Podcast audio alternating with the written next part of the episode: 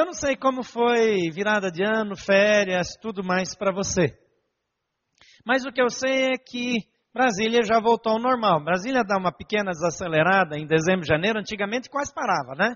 Agora já não é assim. Tem gente que ainda acha que Brasília para em janeiro, fevereiro, porque fica fora. Então ele não sabe. É, mas Brasília já não é mais como era. Brasília funciona é, é, intensamente também dezembro, janeiro e fevereiro. Essa igreja esteve com os cultos quase que cheios todos os domingos. A cidade estava cheia, o trânsito não foi tão bom assim mas piorou depois que começaram as aulas. No dia que começam as aulas, volta tudo ao normal. E dizem que o Brasil volta a funcionar bem depois do carnaval. Pois bem, está aí o carnaval. E agora? Como é que vai ser a sua vida? Como é que serão os próximos dias? Como é, é, as coisas vão acontecer esse ano? Esse ano, você que é casado, vai ser aquele marido que você decidiu ser no final do ano passado? Você que é pai, vai ser o pai, a mãe que você decidiu no ano passado.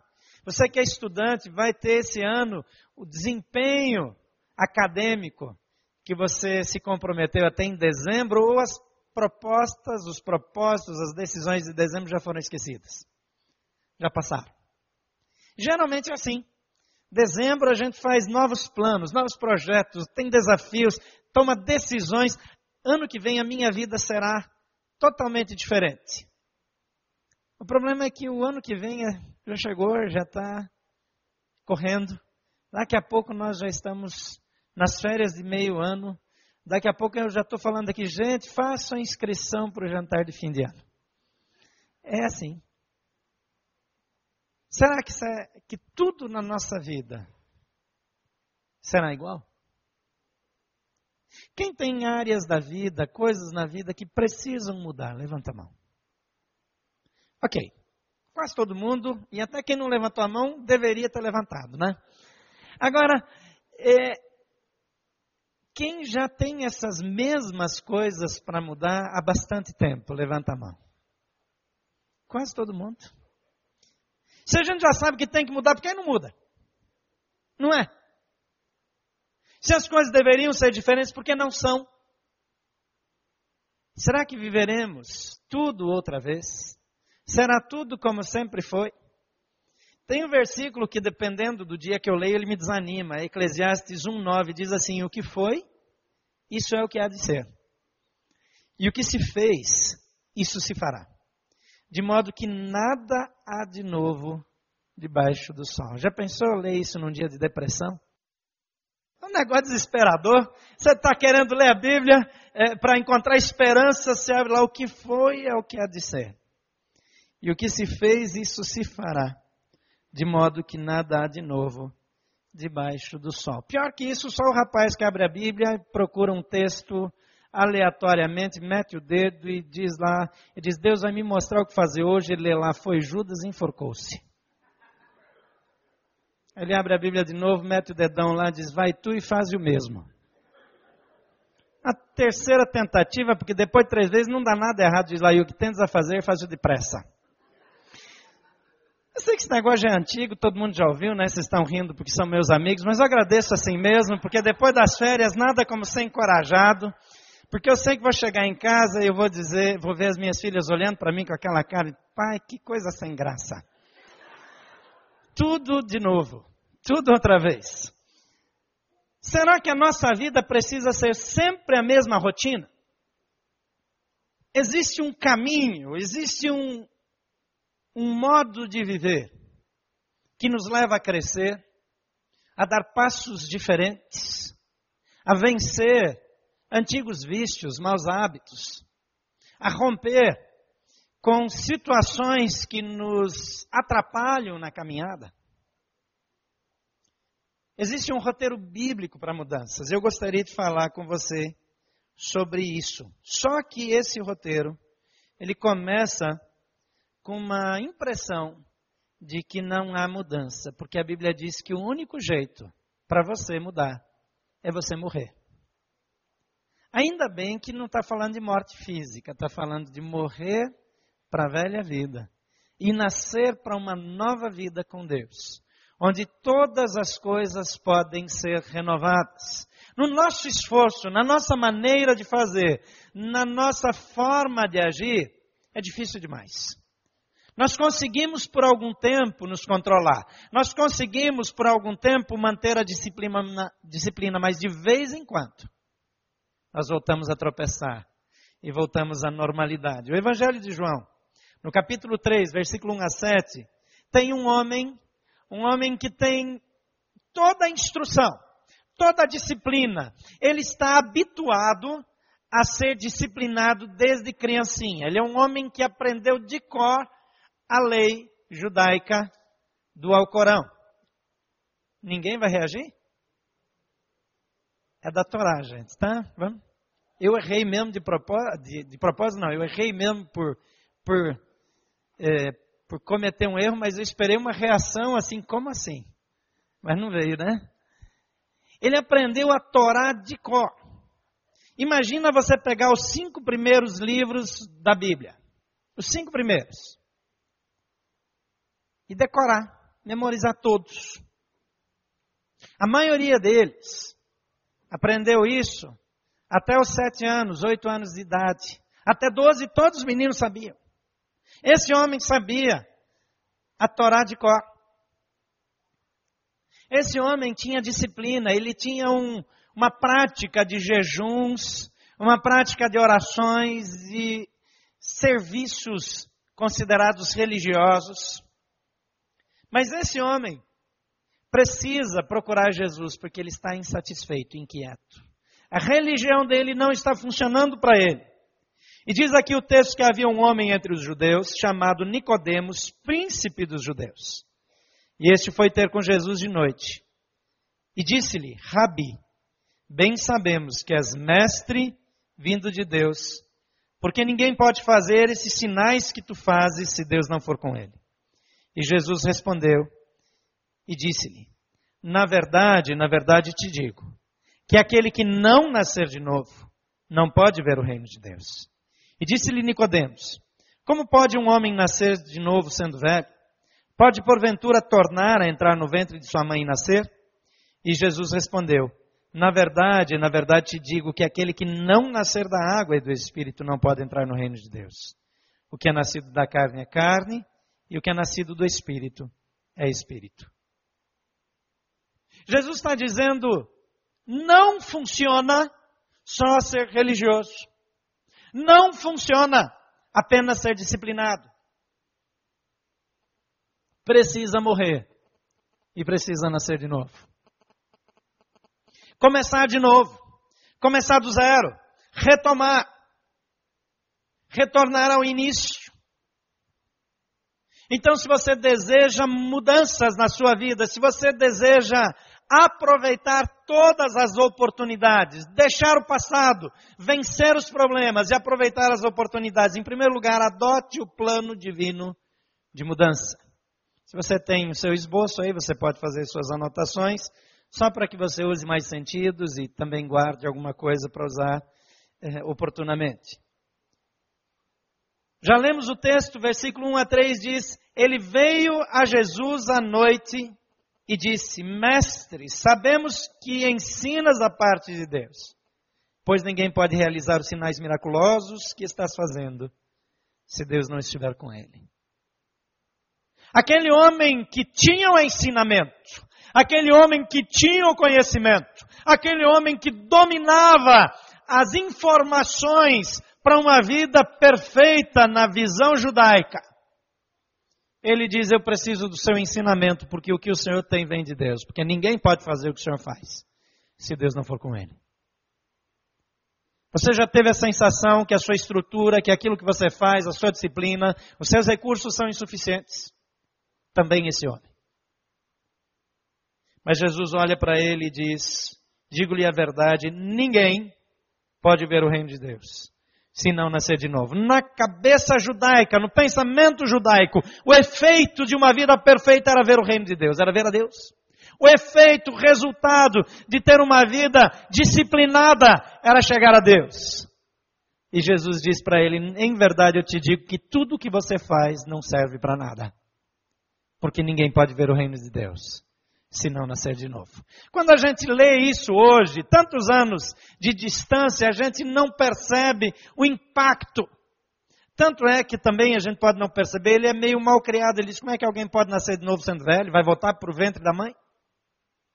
Mas é porque Jesus entra direto, ele, ele, ele confronta aquele homem com toda a estrutura, com toda a disciplina, com todo o planejamento, com toda a determinação dele. Ele diz: Você está interessado no reino de Deus? Não vai vê-lo, a não ser que nasça de novo. Tudo que você fez até aqui é insuficiente. Não é eficaz. Quantas pessoas se sentem assim? E de vez em quando a gente olha e diz: como depois de tantos anos eu ainda faço algo dessa natureza? Como eu posso voltar a fazer isso? Isso eu já havia deixado lá na adolescência, como é que volta agora?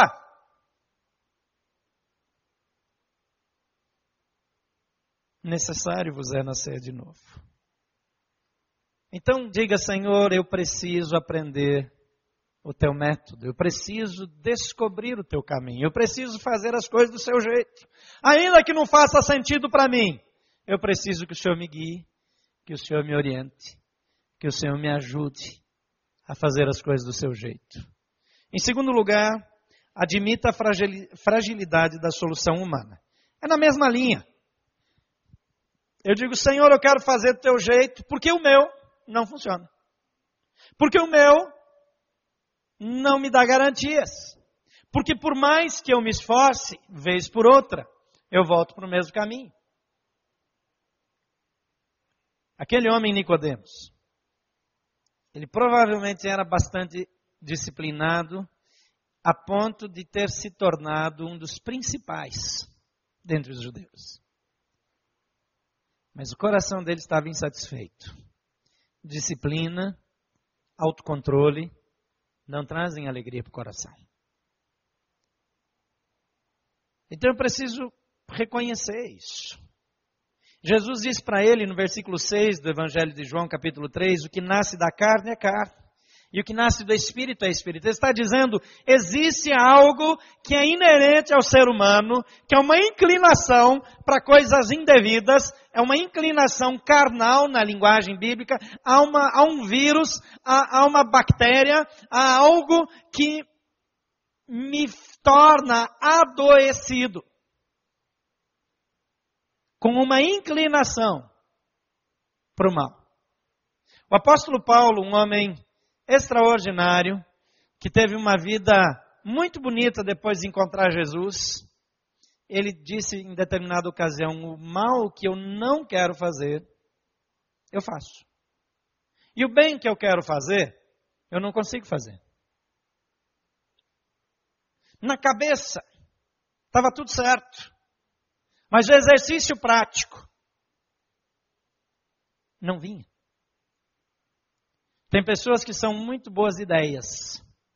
E elas têm muitas propostas. E elas tomam decisões, e elas compartilham as decisões. Eu vou fazer isso, eu vou fazer aquilo, mas na vida delas não tem resultado, porque elas não põem em prática. Fica só na intenção. E Paulo diz que esse é um problema endêmico. E que o ser humano é melhor de intenções do que de ações. Cá para nós, de vez em quando, até as nossas intenções são ruins, né? Mas essa parte a gente vai pular hoje.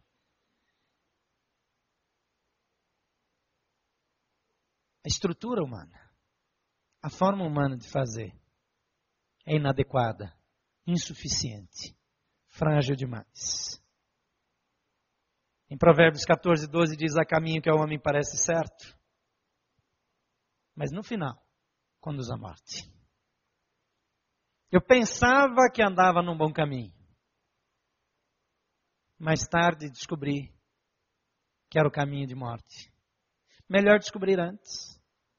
Então diga, Senhor, o caminho humano não serve. As minhas soluções não servem. Eu quero o teu caminho. Em terceiro lugar, solicite a interferência divina na sua volição. Volição é um processo de tomada de decisões. Poderia ser traduzido é, como força de vontade, mas se falar só força de vontade enfraquece um pouco o sentido do termo. Volição é, vem do latim e é o processo cognitivo pelo qual um indivíduo se decide a praticar uma ação em particular. E é definida como esforço deliberado, é uma das principais funções psicológicas do ser humano. É afeto, motivação, cognição e volição. Esse processo de decidir o que eu vou querer, o processo de decidir o que eu vou fazer. E eu tomo uma decisão e eu vou seguir por ela. Como eu já mencionei, força de vontade é a expressão coloquial. E volição é um termo mais científico, de um estado mental ou de uma preferência eletiva. Nós temos preferências eletivas.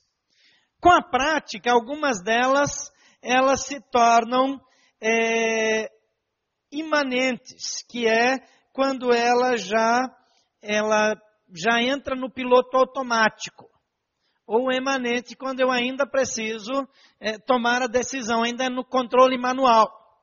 Mas a questão é que sejam elas imanentes ou emanentes, todos os dias, nós precisamos usar esse processo volitivo na nossa vida. E eu preciso decidir se a minha decisão usará o crivo da tolice ou o crivo da sabedoria. Muitas vezes nós usamos o crivo da tolice. Uma das maneiras de avaliar se eu estou usando o crivo da tolice para tomar uma decisão é quando essa minha decisão parte da falta. Eu não estou satisfeito, então eu vou fazer isso. Eu não estou satisfeito, eu quero aquela sensação, então eu vou por esse caminho, é crivo da tolice. O crivo da sabedoria nos ajuda a partir da abundância que vem de Deus. Então, porque eu tenho em Deus, eu tomo essa decisão ou aquela. Agora, isso só é possível com um relacionamento íntimo. E quando eu tenho um processo volitivo influenciado pela presença de Jesus Cristo na minha vida. O crivo das minhas decisões precisa passar pela pessoa de Jesus. Agora, como fazê-lo? Se Jesus é só uma figura eh, religiosa, se é só uma figura bíblica, se é só um nome é, que eu ouço falar, se é só parte de uma religião que é morta para mim e não viva. É no relacionamento com Jesus que eu aprendo a permitir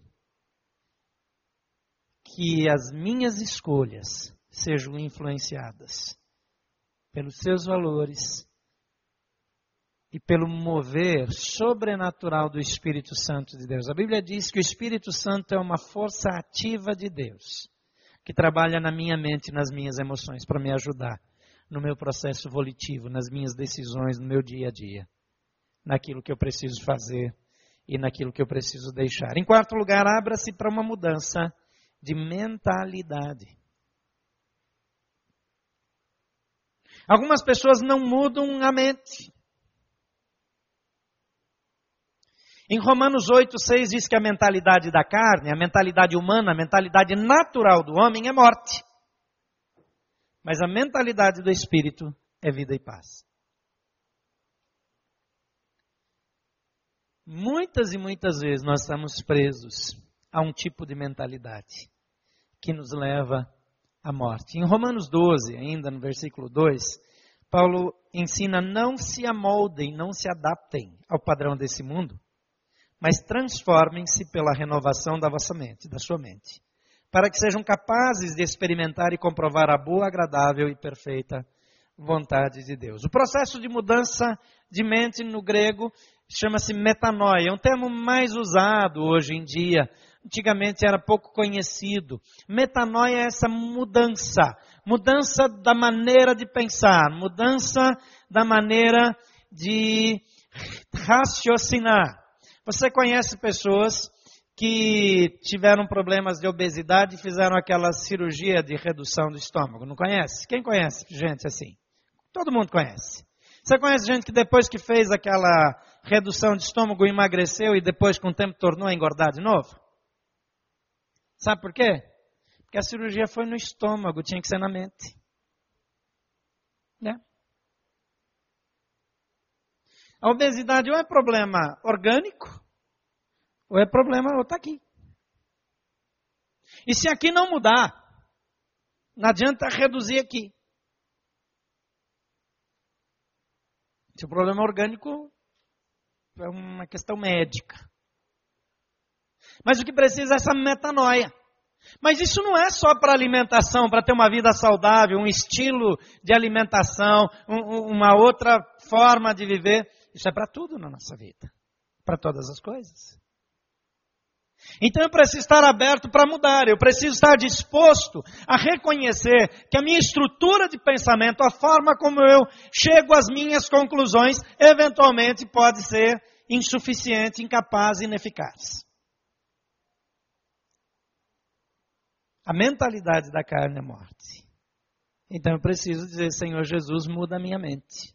Eu estou aberto para novas ideias. Não é que eu aceito tudo do jeito que vem, não.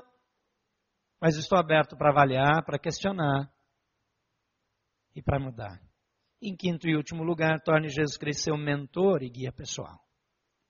Aberto para mudar, mente aberta e um convite para Jesus tornar-se o seu mentor e guia. Em João 12 diz, contudo, aos que o receberam, aos que creram em seu nome, eles deu o direito de se tornarem filhos de Deus. O caminho para essa mentoria, para acessar essa mentoria, é receber Jesus e se tornar filho, fazer parte do reino de Deus. Se diz por aí, eu também sou filho de Deus, mas nem sempre é verdade. Eu fui criado por Deus, sou uma pessoa que Deus ama, importante para Deus, mas aqui diz que filho é um benefício para aqueles que recebem a Jesus, os que creem no seu nome. Tem uma, uma explicação adicional. O que é receber Jesus? É crer nele. Crer de forma pessoal. Crer que ele é um ser pessoal que estabelece relacionamento comigo. Em 2 Coríntios, capítulo 5, 17 e 18 diz, portanto, se alguém está em Cristo, é nova criação. As coisas antigas já passaram, eis que surgiram coisas novas. Tudo isso provém de Deus, que nos reconciliou consigo mesmo por meio de Cristo e nos deu o ministério da reconciliação. É interessante que ele está dizendo que as coisas que eu já fiz, a maneira como eu vivia, os estigmas, os rótulos, não tem mais valor se eu estiver em Cristo. Estar em Cristo literalmente significa crer em Jesus e recebê-lo como Senhor e Salvador da sua vida. Você já fez isso? Quantos aqui já tem um relacionamento pessoal com Jesus? Levante sua mão. Glória a Deus. O relacionamento pessoal com Jesus muda a minha história, muda a minha vida, muda a minha caminhada, muda tudo. Mudou a sua, mudou a minha. Mas Jesus precisa ser o nosso mentor, o nosso guia. Aquele que nos conduz, porque Ele nos ama e Ele quer cuidar de nós. Você quer mudar de vida? Você quer superar os fracassos e aproveitar todas as oportunidades? Adote o plano divino de mudança. Abra mão da autoajuda e busque ajuda do alto. Abra mão das suas estratégias e busque as estratégias divinas. Admita a fragilidade da solução humana, reconheça que os seus planos e as sugestões de outras pessoas frequentemente fracassam. Solicite a interferência divina no seu crivo, nas suas decisões, na sua volição. Abra-se para uma mudança de mentalidade e convide Jesus Cristo para ser seu mentor, seu guia pessoal.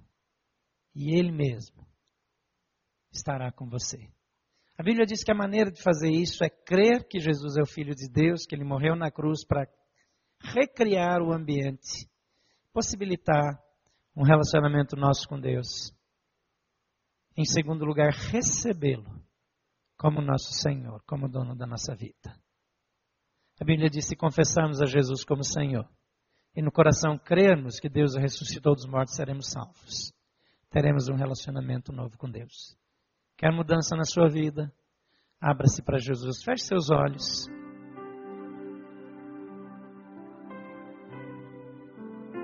Em Jesus, as coisas velhas já passaram, tudo se faz novo. Quando eu me entrego para Jesus, aquilo que eu errei, aquilo que eu fiz, aquilo que eu pequei, que eu transgredi, que eu ofendi, que eu magoei, é perdoado e esquecido. Porque Jesus assume a responsabilidade pelas minhas falhas. Ele me trata como se eu nunca tivesse errado. Não importa o que você fez, não importa onde você andou. Jesus diz: Venham a mim, todos, todos, cansados, sobrecarregados, eu os aliviarei. Gostaria de fazer uma oração que declara o desejo de entregar-se a Jesus.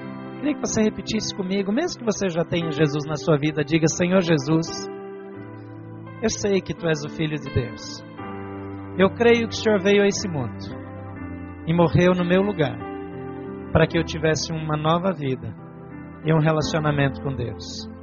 Eu quero que o Senhor seja o meu guia, meu mentor, meu Senhor e Salvador. Por favor, perdoa os meus pecados, muda a minha vida, cancela o meu histórico de vida e faz novas todas as coisas. Eu te recebo como meu Senhor e meu Salvador. Por favor, continue com seus olhos fechados. Eu quero orar por você agora.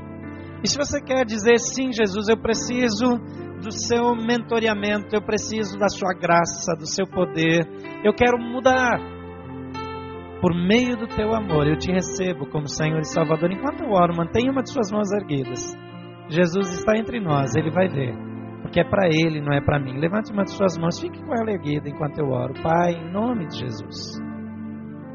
Cada uma dessas pessoas, cada uma dessas mãos representa uma vida dizendo: Eu quero mudar, eu quero vencer, eu quero transformação, eu quero renovação.